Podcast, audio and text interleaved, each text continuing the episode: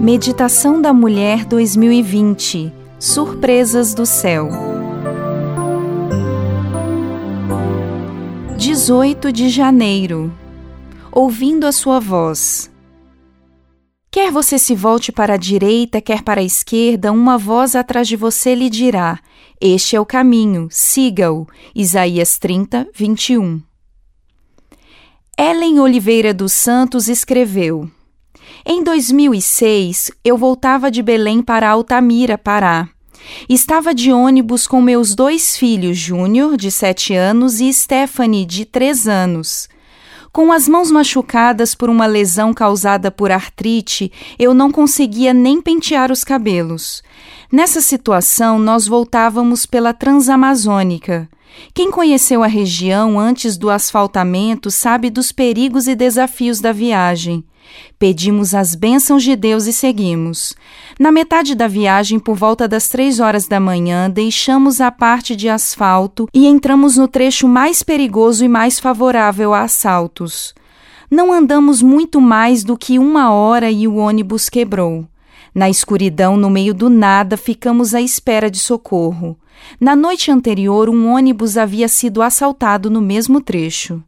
Em meio a pensamentos de medo, lembramos: não há o que temer, Deus está no controle.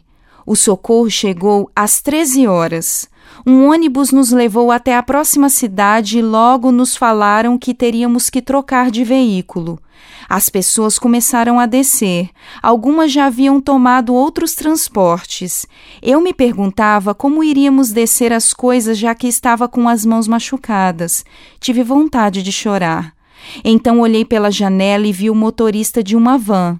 Ele me olhou e disse que ainda havia três vagas para Altamira. Quando peguei a bolsa para descer, ouvi o Espírito Santo falar: Se Deus permitiu que você estivesse aqui, é porque ele tem um plano. Entendi que não deveria ir de van. Naquele momento, ouvi um rapaz perguntar se eu precisava de ajuda. Aceitei imediatamente. Em pouco tempo já estávamos assentados e nossas bagagens acomodadas no bagageiro do ônibus. Quando procurei o rapaz para agradecer, não o encontrei mais. Na parada seguinte, ficamos sabendo que as pessoas que passaram pela estrada das 5 horas da manhã até as 4 horas da tarde foram assaltadas. E na última van, uma passageira reagiu e o assaltante atirou nela. Vale a pena confiar em Deus e ouvir sua voz. A obediência nos livrou do perigo.